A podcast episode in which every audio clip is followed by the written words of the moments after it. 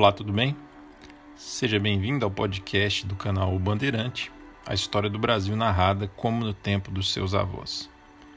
Nesse, que é o oitavo episódio, eu reúno os áudios de cinco vídeos que eu publiquei no meu canal do YouTube, e estes áudios tratam, respectivamente, dos seguintes temas. O primeiro, sobre o reinado de Dom Duarte, que é o segundo rei da dinastia, se nós considerarmos Dom João I né, como o primeiro rei da dinastia de Avis, ele que foi a, o protagonista do, da passagem da dinastia de Borgonha para a dinastia de Avis. Então, logo após ele, vem Dom Duarte I. Depois eu trato sobre a regência de Dom Pedro. Em seguida, o reinado de Dom Afonso V. E é, entramos propriamente no período das grandes navegações portuguesas, abordando primeiro o famoso infante Dom Henrique, o navegador, talvez a figura de maior relevância desse período aí do, da primeira etapa dos descobrimentos marítimos portugueses. E por último, vamos falar um pouco sobre a escola de Sagres, aquela escola famosa de navegação que teria existido no sul de Portugal. Muito bem, se você estiver acompanhando pelo YouTube, não deixe de se inscrever, curtir, acionar as notificações, uh, comentar. E se você estiver ouvindo em alguma, da, uma, alguma plataforma de áudio, como Spotify, Google Podcasts, Apple Podcasts e outras, não deixe de assinar e compartilhar o conteúdo com amigos, conhecidos e familiares que tenham interesse na história do Brasil. Até a próxima, fique com Deus e aproveite o programa. O filho de Dom João I que o vai suceder no trono é Dom Duarte, como eu já mencionei. Dom Duarte I, ele vai governar pouco tempo, ele vai governar entre 1433 e 1438. E ele ficou conhecido como o Eloquente. Eu já falei para vocês que principalmente esses três filhos, Dom Duarte, Dom Pedro e Dom Henrique, do três filhos do Dom João I com a Filipa de Lencastre, eram muito cultos, muito piedosos também, é, é, católicos muito piedosos. E é, talvez por isso, né, porque ele era um homem das letras, o Dom Duarte, que escreveu uma obra conhecida como, é, muito conhecida, chamada O Leal Conselheiro, onde ele trata de filosofia, de religião, enfim. Nesse, por essa por, essa, por esse lado intelectual e, e, e, um homem das letras, ele ficou conhecido como o eloquente, tá? O que, que acontece aí nesses poucos anos que ele governa que vale a pena mencionar? Vale a pena mencionar que foi ele que, que outorgou a lei mental, e essa lei tem esse nome simplesmente pelo fato de que o pai dele, o Dom João I, tinha em mente fazer aquela lei, mas morreu antes de conseguir fazer. Essa lei mental é uma lei administrativa que visava preservar o patrimônio da coroa, fazendo com que, a partir da, da, de quando essa lei entra em, em vigor, toda a propriedade real, toda a propriedade da coroa, passou a ser herança apenas dos filhos primogênitos, excluindo-se as esposas, excluindo-se os filhos bastardos, e então, os filhos legítimos mais velhos eram os que ficariam é, como donos da herança das propriedades reais. É, agora, mais, assim, o fato mais marcante aí do governo do Dom Duarte foi a expedição para Tanger. Então, vocês lembram, imagino que vocês lembram do que eu falei naqueles dois vídeos sobre a tomada de Ceuta. Havia um outro filho de Dom João I que não participou da tomada de Ceuta, ele é o mais jovem, Dom Fernando, o infante Dom Fernando. E por insistência dele, acabou se fazendo em 1437, uma, no ano anterior à morte do Dom Duarte, uma expedição semelhante para conquistar outro lugar da África chamado Tanger. Era vizinho de Ceuta. E o Dom Henrique, o infante Dom Henrique, organizou essa expedição é, e o Dom Fernando foi participando, foi, foi um dos que participou dessa expedição. Só que foi um desastre a expedição, muito diferente do que aconteceu em Ceuta. Dessa vez, os muçulmanos estavam muito precavidos, venceram a batalha contra os portugueses e, para que os portugueses pudessem é, se retirar, foi uma concessão dos mouros, eles se comprometeram a devolver Ceuta. Então, o acordo foi: vocês vão embora, se comprometem a devolver Ceuta, retirarem-se de Ceuta, saírem da África e voltarem para Portugal. O Dom Henrique aceita, só que como garantia de que aquilo ia acontecer, Dom Fernando, o irmão dele, o irmão do rei de Portugal, fica como refém em Tanger. Eles voltam para Portugal, reúnem, reúnem, as cortes se reúnem e é decidido que não, que o preço é muito caro e que eles não vão pagar o resgate do Dom Fernando. Não abandonam a praça do norte da África, Ceuta. O rei passa 10 anos em cativeiro e morre. Depois eu vou tentar fazer um vídeo sobre ele, sobre o Dom Fernando para vocês. Pouco, pouco que se sabe sobre ele. Mas foi assim um episódio muito trágico da história de Portugal. Bem, é... que mais que eu posso falar aqui para vocês? Bem, acho que de importante que tem aí no governo do Dom Duarte foi isso. E quando o Dom Duarte morreu, o filho dele, que era o herdeiro do trono, tinha seis anos. E aí vai haver um pequeno desentendimento ali na, na regência, quem é que vai reger o reino enquanto o, o Afonso, o filho do Dom Duarte, é criança. Mas acaba prevalecendo a ideia inicial do rei, que ele tinha deixado por escrito, que o regente seria o seu irmão Dom Pedro. Então, no próximo vídeo eu falo aí da regência do Dom Pedro e o que, que aconteceu em Portugal nos mais ou menos 10 anos em que ele foi regente, tá certo, pessoal?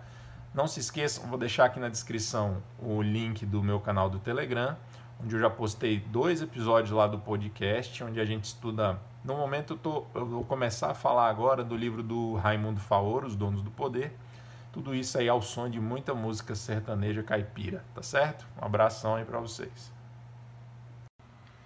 1438, o Dom Duarte I falece.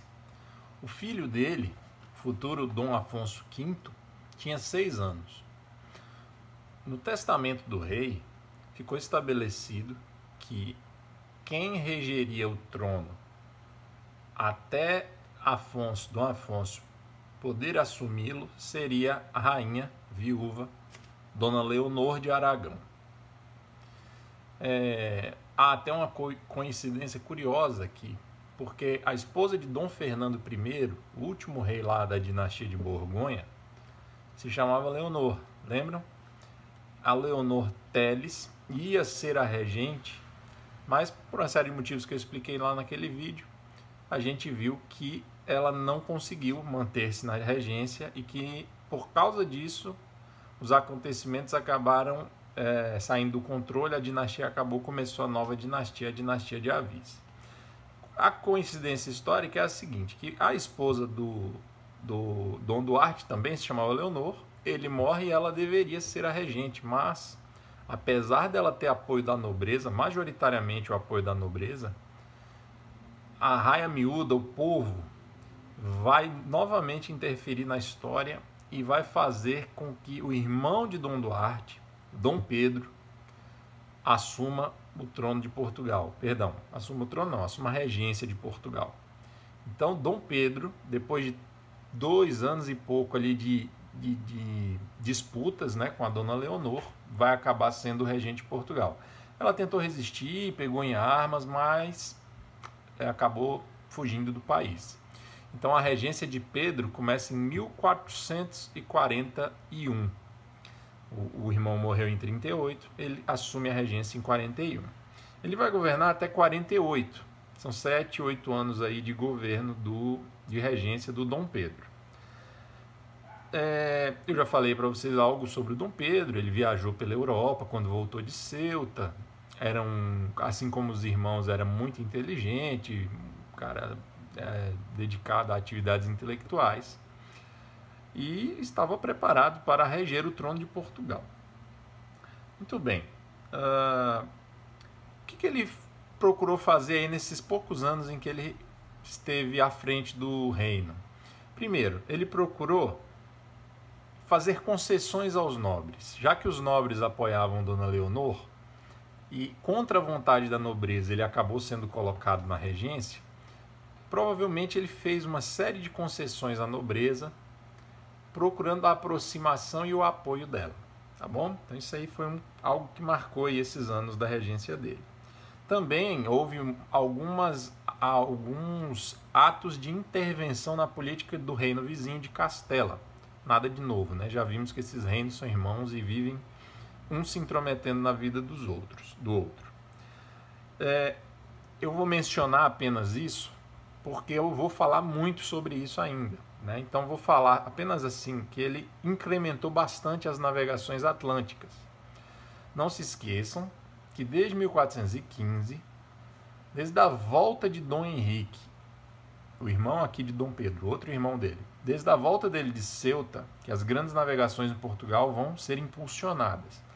Mas eu não estou mencionando isso aqui nesses vídeos que eu estou fazendo agora, por quê? Porque como a figura do Dom Henrique está muito ligada a esse processo de expansão marítima, quando eu for falar dele, então eu falo o que, que aconteceu em relação a essa expansão marítima no governo de Dom Duarte, na regência de Dom Pedro, enfim. Então, então por isso que eu estou fazendo essa separação. Então, basta, basta dizer isso. Houve um grande incremento durante o governo de Pedro, na regência dele, nas, nas grandes navegações. Portugal atingiu pontos bastante longínquos, vamos dizer assim, porque as grandes navegações, antecipando um pouquinho, elas têm etapas. Essas etapas são marcadas pelas distâncias percorridas pelos navegadores portugueses e pelos navegadores a serviço de Portugal que não eram portugueses em direção ao sul da África.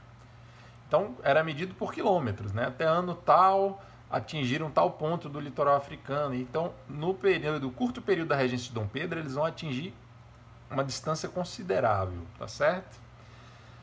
Bem, e por último, dizer uma coisa muito, muito importante. E depois eu quero gravar um vídeo apenas sobre isso, especificamente sobre isso. Em 1446, dois anos antes de acabar a regência do Dom Pedro, vão ser feitas as ordenações afoncinas como o rei era Dom Afonso, o sobrinho de Pedro, né? apesar dele não ter assumido ainda, mas ele era o rei, e as ordenações afoncinas foi o que? Uma compilação, pegaram todas as leis vigentes em Portugal e fizeram um código, juntaram tudo, fazendo assim um código de leis que contemplava todas as leis nacionais. Então, essas ordenações afoncinas vão ser, do ponto de vista jurídico, vão ser. Isso aí é um grande marco na história de Portugal. Depois viram outras, as ordenações manuelinas, filipinas, na época da União Ibérica, mas fica mais para frente aí essa informação. Então, isso aí é marcante na regência de Dom Pedro, as ordenações afoncinas. Beleza, pessoal? Um abraço para vocês. Dando continuidade, pessoal, hoje a gente vai falar do Dom Afonso V, que foi o rei que era criança quando Dom Pedro se tornou regente. Vocês se lembram aí, quem assistiu os, os vídeos passados, que Dom Duarte morre, o sucessor dele, o seu filho, Dom Afonso, é criança, e aí teve uma disputa pela, pela regência e quem virou regente foi Dom Pedro, o infante Dom Pedro. O infante Dom Pedro governa aí, rege aí por uns 10 anos, até que o Dom Afonso assume o trono. Agora acontece o seguinte, veja, o Dom Pedro, ele se empolgou com o poder, né? não teve assim a, a, a, a nobreza de, de abrir mão do, do trono na época combinada, porque o acordo era assim, quando Dom Afonso V atingisse 14 anos, ele assumiria o trono. O Dom Afonso V nasceu em 1432, fez 14 em 46.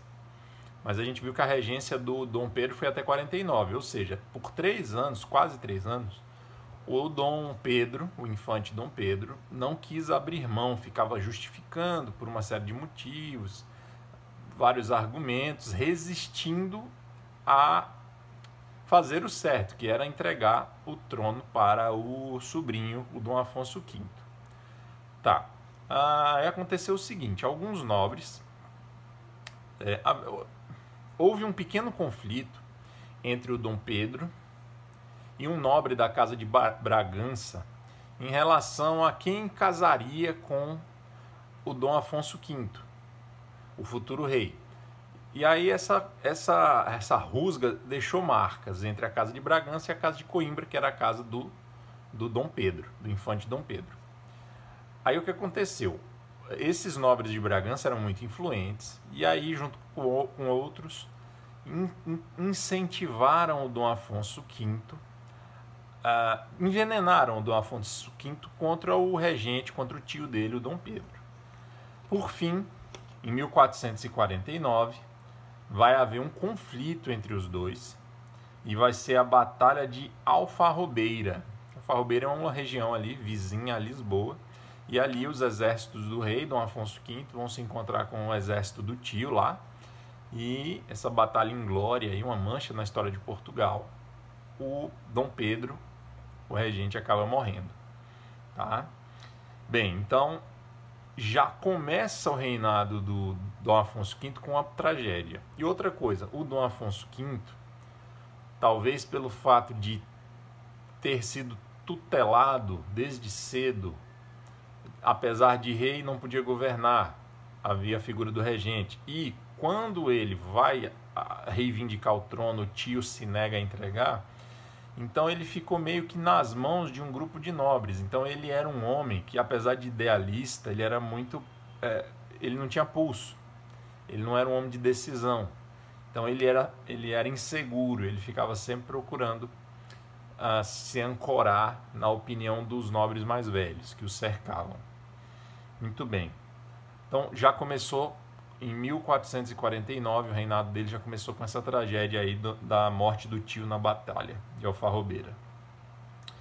Outro fato importante é que em 1453, lá longe, lá em Constantinopla, onde hoje é a Turquia, os turcos vão conquistar Constantinopla. Constantinopla era a capital do Império Romano do Oriente tinha resistido por mil anos, uma cidade de muros intransponíveis e tal, mas em 1453 os turcos conquistam Constantinopla e reacende-se a, a questão da luta contra o infiel. O Papa da época convoca uma nova cruzada, mas o espírito do século XV, e já estamos aí para lá da metade do século XV, quase, é, na meados do século XV, é, o espírito já não é mais o mesmo do século XII e XIII. Né? Então já passou mais de 200 anos, e 200 anos desde a época das cruzadas. E as, as cruzadas trouxeram grande desenvolvimento comercial, uh, urbanização. Então, assim, as, as cruzadas dos séculos XII e XIII abriram caminhos que fizeram com que o espírito de cruzada acabasse arrefecendo na Europa. E as vitórias né, contra, os, contra os infiéis foram, digamos assim, foram mudando a, a, a, perspectiva das pessoas no decorrer das gerações. Então, aquelas gerações ali, de meados do século XV, já não tinham mais o espírito de cruzada da, dos, dos, dos homens, dos europeus de dois séculos atrás.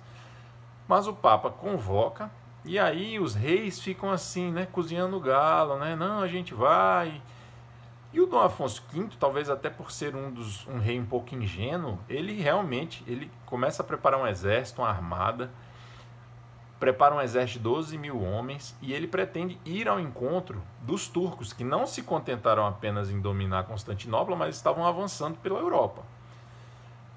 Só que o Papa morre e esse espírito de cruzada acaba morrendo também junto com ele e meio que as coisas acabam se assentando assim mesmo e não há uma reação europeia imediata ali contra os turcos. O Dom Afonso V ficou então com aquela armada pronta, com aquele espírito guerreiro pronto, e os nobres, a classe guerreira por excelência, queriam aproveitar aquilo ali de alguma forma. E aí convenceram o rei a fazer uma nova uma nova expedição para o norte da África. Então, quem ouviu o vídeo de ontem, é que foi uma, uma narração, uma leitura que eu fiz, é, viu que a história é bem trágica ali do irmão do, é, irmão do Dom Pedro. É, o, o Dom Fernando, irmão do Dom Pedro, também era tio do Dom Afonso V. Então, um dos argumentos era esse: olha, essa é uma excelente oportunidade para você resgatar os, os ossos, os restos mortais do seu tio que ficou, que foi martirizado nas masmorras dos infiéis lá no norte da África, em Tanger. Fato é que o rei acaba é, se empolgando com essa, com, essa, com, essa perspectiva, com essa perspectiva, com essa proposta, e vai sim fazer uma expedição no norte da África em 1471. E em 1471 ele conquista Arzila. Um pouco antes ele já tinha conquistado Alcácer Seguer e com a conquista de Arzila Tanger, que era vizinha, acaba se rendendo antecipadamente. Eles abandonam a cidade e deixam os portugueses conquistar. Então, Arzila, Alcácer, Seguer e Tanger são conquistadas aí, são as conquistas do rei Dom Afonso V, por volta de 1470 e alguma coisa. Tá. É, inclusive os restos mortais do Dom Fernando, o infante Dom Fernando, vão ser transladados para a Europa. Ele, enfim, vai ser um episódio marcante da história de Portugal. Então ele passou a ser conhecido com o título de Rei de Portugal e dos Algarves, da Quem e da Além-Mar. O título vinha até Algarves, né? Era Rei de Portugal e dos Algarves. Algarves, a região sul ali de Portugal. E agora, como ele conquistou a parte do norte da África, então agora o título se ampliou. Rei de Portugal e dos Algarves, da Quem e da Além-Mar. Muito bem. Porém, a partir daí ele vai começar a se envolver numa série de problemas com o vizinho Castela. E é, aí tem problema familiar. Um, o, o, o, rei de Castela era cunhado do rei de, do, Dom João, do Dom João V. E aí, Dom João V, graças ao apoio que ele recebia, de nobres castelhanos que eram contrários ao rei de Castela, acabou se embrenhando aí nessa tentativa de conquistar o reino de Castela, de assumir o trono de Castela também. Mas não deu certo e nas batalhas de, na batalha de Touro, ele, o Portugal foi derrotado e ele é obrigado a assinar a paz de forma desvantajosa nos tratados de Alcáçovas e no tratado de Toledo tratados de Alcáçova e Toledo. Ok? Então, pessoal, aí estão, estão aí os principais fatos do governo do Dom Afonso V. Mas lembrem-se, eu estou abstraindo é, os principais, as principais informações da expansão marítima. Porque eu vou começar a partir de, do próximo vídeo, provavelmente, a falar dessa expansão marítima usando como como assim como referência a figura do Dom Henrique, o infante Dom Henrique, que foi também irmão do Dom Fernando, aquele é, é da família lá do, dos filhos de, de Dom João I com a com a Filipa de Lencastre, tá certo? Então essa ínclita geração é muito marcante, não faz tempo que a gente está falando deles. O Dom Henrique, conhecido como navegador, é a principal figura da expansão marítima. Então, vê, tudo que eu venho falando aí nos últimos governos reinados portugueses, eu, tô, eu, tô, eu não estou adentrando no principal ponto, que é, o, que é o assunto da expansão marítima. E eu estou fazendo este propósito, porque agora a gente vai retroceder, vai voltar lá, ainda no Dom João I, talvez não voltemos até um pouco antes, e vamos falar da sob essa perspectiva da expansão marítima, como foi que ela foi, foi se desenvolvendo em todos esses governos, em todo esse período aí desses últimos reinados, tá certo? Então a gente agora vai focar mais na expansão marítima. O reinado do Dom Afonso V acaba em 1481. Então a gente está assim há menos de 20 anos, menos de duas décadas do descobrimento do Brasil. E agora a gente retrocede um pouco, vai ali no é, mais ou menos no início do século XV, e através da, usando a figura do Dom Henrique como referência, a gente vai expondo agora os, os aspectos da expansão marítima portuguesa, tá beleza? E aí, quando a gente chegar em 1480, nesse assunto da expansão marítima portuguesa, que vai coincidir com o fim do rei que a gente está falando hoje, aí sim a gente passa a falar do próximo rei, que é o Dom João II, e do Dom Manuel, que é o rei que, que estava governando Portugal quando o Brasil foi descoberto. Beleza, pessoal? Um abraço aí para vocês. Vou deixar aqui embaixo na descrição o link do meu canal do Telegram, onde eu tô aos pouquinhos colocando alguns podcasts, tá bom? Um abraço. Quem foi então o famoso infante Dom Henrique? Ele é conhecido pelo nome, pelo título, né, pelo cognome de O Navegador. E esse é um título que faz muita justiça a ele, apesar de não fazer referência a, a tudo que se pode saber sobre ele. Ele não foi apenas um homem significativo, que teve papel significativo na história das navegações portuguesas. Ele foi isso também. O que mais? Quem mais foi o Dom Henrique? Para falar dele, eu vou usar ele como uma figura chave para falar aí de pelo menos 50 anos os primeiros 50 anos da expansão marítima portuguesa. Então vou, vou repetir assim, a gente vai falar bastante dele aí nos próximos vídeos. Então olha só, ele nasceu em 1394. Vocês lembram que o pai dele, o Dom João I, mestre de Avis, subiu ao poder em 1385. Então, há nove anos, dez anos depois que o pai dele virou rei de Portugal, ele nasceu Lembre que, lembrando que ele é filho da Filipa de Lencastre, aquela inglesa, muito virtuosa e tal, que deu uma educação admirável para os filhos, a ínclita geração. Repetindo isso também, é, é uma das expressões que Camões usou para se referir aos filhos de Dom João I. Ok, então, primeiro lugar, Dom, o infante Dom Henrique, com 19 anos, já foi lá para a região do Porto, encarregado de preparar uma frota de navios, uma armada. E dois anos depois, em 1415, ele vai lutar em, em, em Ceuta. Tá? Então, vamos fazer as contas aqui. Ele nasce em 1394 e em 1415, portanto, com 21 anos, ele está indo lutar em Ceuta. E ele, dois anos antes de partir, já participou liderou ali a construção, a preparação da, da armada que iria para o norte da África. Então, já, já vimos que ele já desde muito jovem está envolvido com essas atividades marítimas e militares.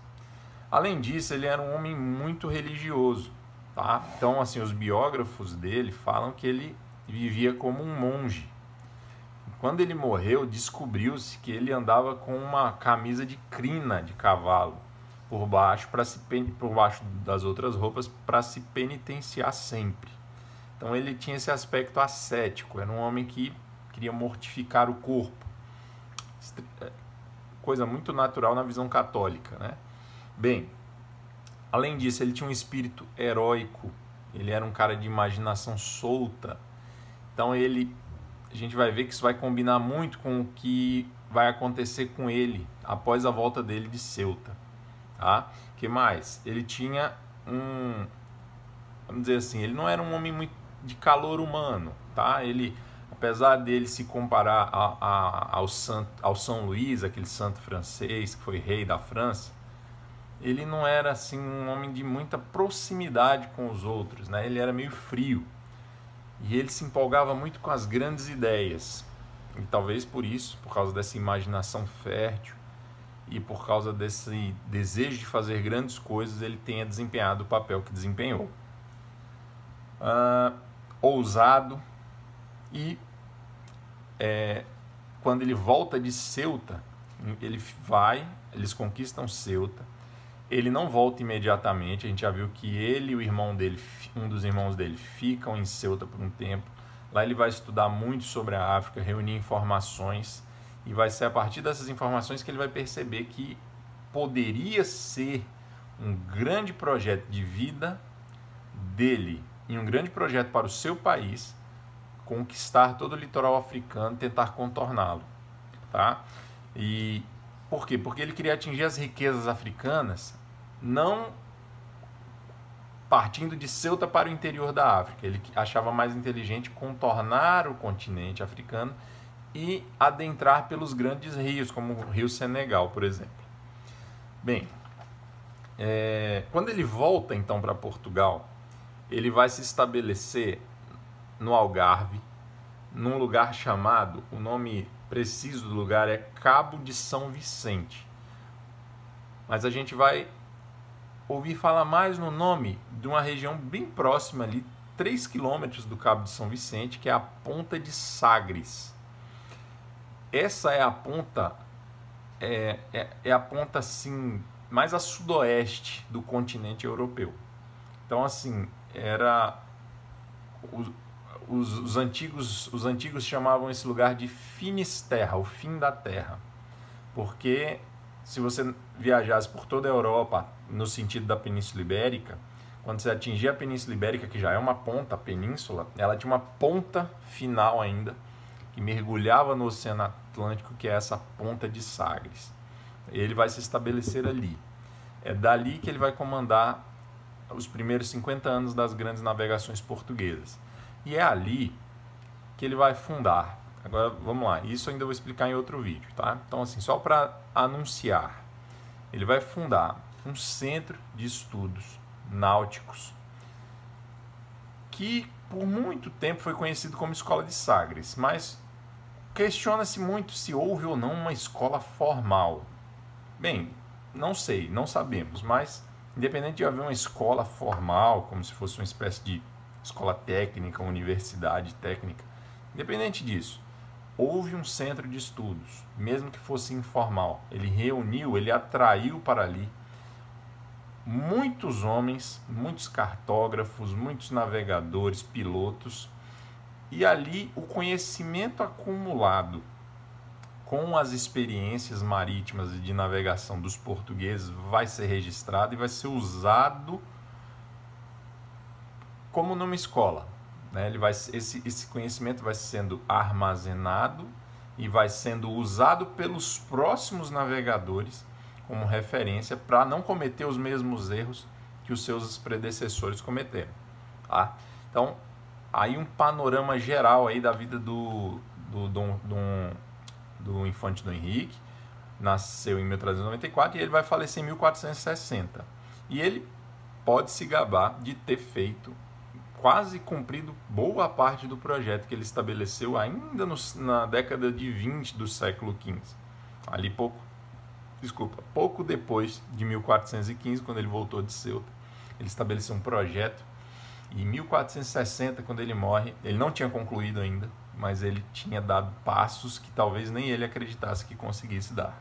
Tá bom, pessoal? Então é isso. É, ainda vamos falar bastante do Dom Henrique. Nos próximos vídeos a gente vai ver mais em detalhe como é que foi esse negócio aí da escola de Sagre, que conquistas ele conseguiu realizar, uma por uma, as etapas dos descobrimentos portugueses. Tá bom? Um abraço. Hoje vamos falar sobre a escola de Sagres. Bem, em primeiro lugar, Sagres, é, o promontório de Sagres é uma ponta, como eu falei ontem, rochosa, que ela é ali é um paredão gigantesco que o mar quebra nele. Então assim, falar em escola de Sagres é só uma expressão. Não, definitivamente não é nem que não existe uma escola de Sagres formalmente não existia uma escola de Sagres, um prédio onde as pessoas se reuniam, lá, sentavam para estudar, não. Mas existia um centro de estudos navais práticos, teóricos e práticos, mas a teoria sempre, sempre aplicada na prática, né? Provavelmente tudo ia sendo repassado ensinado através de atividades práticas, na construção de embarcações, debruçado sobre mapas, não havia esse aspecto formal de ah, matricular os alunos. Não, isso não. Mas houve um centro de estudos náuticos ali que reunia homens da Europa inteira, vou falar dele já já. Agora, não foi no promontório de Sagres. O nome escola de Sagres é só uma expressão porque o, o, a ponta de Sagres, que os antigos chamavam de Finisterra, digamos assim, é, é um ponto mais que mergulha mais no, no, no Oceano Atlântico. Então, assim, o pessoal, as pessoas, né, tem esse fetiche, né? As pessoas não, né? Os historiadores, os biógrafos de Dom Henrique sempre falam nessa ponta simbolicamente, porque ela simboliza, é o lugar que simboliza o ponto de onde se partiria para conquistar o Oceano Atlântico. Então tem até uma. É, eu peguei a citação no livro do Tito Livio sobre a Ordem de Cristo na história do Brasil. Tito Livio Ferreira, a Ordem de Cristo na história do Brasil. O título é mais ou menos assim. Aí vejam, ele cita uma biógrafa do Dom Henrique. Ela se chama Elaine Sansou. Então, olha a citação. Com Portugal e toda a Europa atrás de si, Dom Henrique encarava o infinito para além do mar sem limites. Então você vê aquela figura de Dom Henrique com a mão sobre os olhos, observando o infinito, em pé na ponta de Sagres. Mas tudo ocorria na vila de Lagos, que era ali próxima, e era de onde podiam partir os navios. Os navios não podiam partir da ponta de Sagres, partiam da vila de Lagos. E era ali que, que Dom Henrique se fixou, foi ali que ele se fixou e ali ele reuniu esses grandes homens aí da Europa, tá certo? Muito bem. Outra coisa, eu não mencionei ontem, mas o duque, o Dom Henrique, ele foi duque de Viseu, primeiro duque de Viseu, tá? Um título no, nobiliárquico, né, que ele recebeu. E ele também foi mestre administrador superior supremo da Ordem de Cristo, da Ordem de Nosso Senhor Jesus Cristo. Lembrem que essa ordem foi fundada em Portugal por Dom Diniz para substituir a ordem do templo, dos templários, que tinha sido extinta e que toda a riqueza dos templários em Portugal ficou para a ordem de Nosso Senhor Jesus Cristo. É daí que vem recursos para que Dom Henrique pudesse proceder àquela empresa das grandes navegações. Não só daí, mas essa era uma das principais fontes de renda. Tá? Muito bem. O uh, que, que Dom Henrique fez então, quando ele voltou de Ceuta e se estabeleceu ali no sul de Portugal? Primeiro, ele começou a reunir documentos. Tá? Então, lembram que eu falei da viagem do irmão dele, Dom Pedro, pela Europa? Que ele foi para Veneza e conseguiu o manuscrito do navegador, aquele navegador italiano que foi para a China, Marco Polo. Ele conseguiu isso. Ele conseguiu inúmeras cartas de navegações, mapas. A participação do Dom Pedro, eu preciso falar disso melhor. Talvez eu grave um vídeo curtinho sobre isso. A participação do Dom Pedro, que foi muito, foi muito assim diminuída, né? Desprezada pelos historiadores, foi grande, foi importante nas grandes navegações. Não só na época que ele foi regente. Antes dele ser regente, também ele participou ativamente. E naquela viagem que ele fez, quando ele voltou de Ceuta, ele, ele reuniu uma documentação muito grande e levou, levou para Portugal. Tem um judeu, o nome dele é Iehuda Cresques. Esse cara era filho de um outro, ele era cartógrafo, filho de um outro cartógrafo muito famoso, o maior do tempo dele, que era Abraão Cresques. E eles viviam em Maiorca, na Espanha, e ali havia uma instituição de ensino e os dois participavam da instituição. O Abraão Cresques provavelmente foi o autor do Atlas Catalão, que era talvez o melhor atlas, o melhor conjunto de mapas do mundo conhecido da época.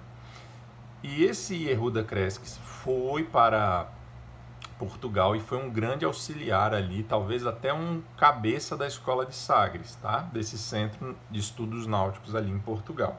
E ele também levou muitos documentos. Então veja, o Dom Henrique vai montar uma espécie de grande biblioteca de conhecimentos marítimos e náuticos, construção de navios, cartas de navegação, é, relatos de navegadores antigos e recentes que de todos os lugares do mundo, tá? Não só de óbvio, não só de Portugal. Então irão para lá, para a Ponta de Sagres, atraídos por essa empresa, por esse empreendimento do Dom Henrique, gente de todo lugar, espanhóis, judeus, árabes, italianos, vene, venezianos, genoveses, enfim, gente de todo lugar. É... Esses homens foram para lá por quê? Ora, o que o Dom Henrique estava encabeçando era uma coisa que deslumbraria, empolgaria qualquer homem ligado à navegação, que era desbravar o oceano desconhecido. Né? Havia um monte de lendas sobre o Oceano Atlântico, inavegável e tal. Então a primeira coisa que eles precisavam era construir embarcações possíveis, que é, que fossem capazes de navegar ali. As navegações que eles tinham não eram capazes de navegar, navegar no Oceano Atlântico. Para construir era preciso reunir todo o conhecimento possível. E esses homens, obviamente, também tiveram interesse despertado para isso e por isso aceitavam o convite do Dom Henrique para ir para Portugal participar desse trabalho. Que tipo de profissionais iam para lá? Cartógrafos, geógrafos, matemáticos, astrônomos. Nesse momento, é, não tenho certeza disso, mas veja, a astrologia é uma ciência, né, talvez a mais antiga das ciências, que é o conhecimento dos astros né, e da relação do, do, do, dos fenômenos do nosso planeta com os astros, né, enfim. E eu estou dizendo isso por quê? Porque o conhecimento astrológico foi fundamental para essa empresa do Henrique. E a astrologia é uma espécie de é, ciência que deu origem a muitas outras ciências. E, geralmente, né, assim, popularmente, quando se ouve falar em astrologia, já se pensa logo em horóscopo. Nada disso. Então, muitos astrólogos foram para lá. Astrólogo, eu acho que nesse momento é sinônimo de astrônomo. Tá? É a mesma coisa. Tá. Cartógrafos, geógrafos, matemáticos, astrônomos. Ele reuniu livros, mapas, cartas de navegação. Além disso, capitães, pilotos de navio, obviamente, marinheiros, carpinteiros, homens especializados na construção de embarcações. Se você vai construir uma embarcação para navegar num lugar que nunca foi navegado, obviamente você vai precisar dos melhores dos melhores homens que constroem embarcações que já existiam. Isso é uma coisa até óbvia, né? Vamos, ah, vamos construir um navio para navegar no Oceano Atlântico. Vai chamar quem? Pessoas que não entendem do assunto? Você vai chamar os melhores construtores de barcos que existem. Mesmo eles nunca terem tendo feito um, um navio para navegar no Oceano Atlântico, era, eles eram os mais capazes para poder é, coloca, fazer isso, né? colocar em prática esse objetivo. Muito bem, acho que é isso, pessoal. Acho que é isso. Então, a escola de Sagres, finalizando, não foi uma escola formal, mas foi sim um centro, houve sim no, no Algarve um centro de estudos náuticos, construção de embarcações, a, é, estudos sobre os astros. E assim essa escola ela funcionava na base assim dos conhecimentos que, que os conhecimentos iam sendo os homens partiam numa viagem e voltavam. Então aquele conhecimento ele era assimilado né? Então tudo que foi aprendido os erros que foram cometidos novas descobertas, aquilo tudo era importante voltar. Voltar para poder acrescentar aquele conhecimento e permitir que a próxima o próximo grupo que fosse, que partisse, conseguisse superar o anterior. E assim aos poucos eles vão conquistando cada vez mais léguas no litoral africano, tá bom? Muito bem. Eu botei lá no, no Instagram, o underline bandeirante, um mapinha que que mostra assim várias das etapas dos descobrimentos portugueses na África. Tá? Aí tem o mapa da África, a linha mostrando trajetória e as datas e os nomes dos navegadores que foram progredindo nesse, nesse rumo aí do sul, tá bom? Dê uma olhada lá. Um abraço para vocês, até mais.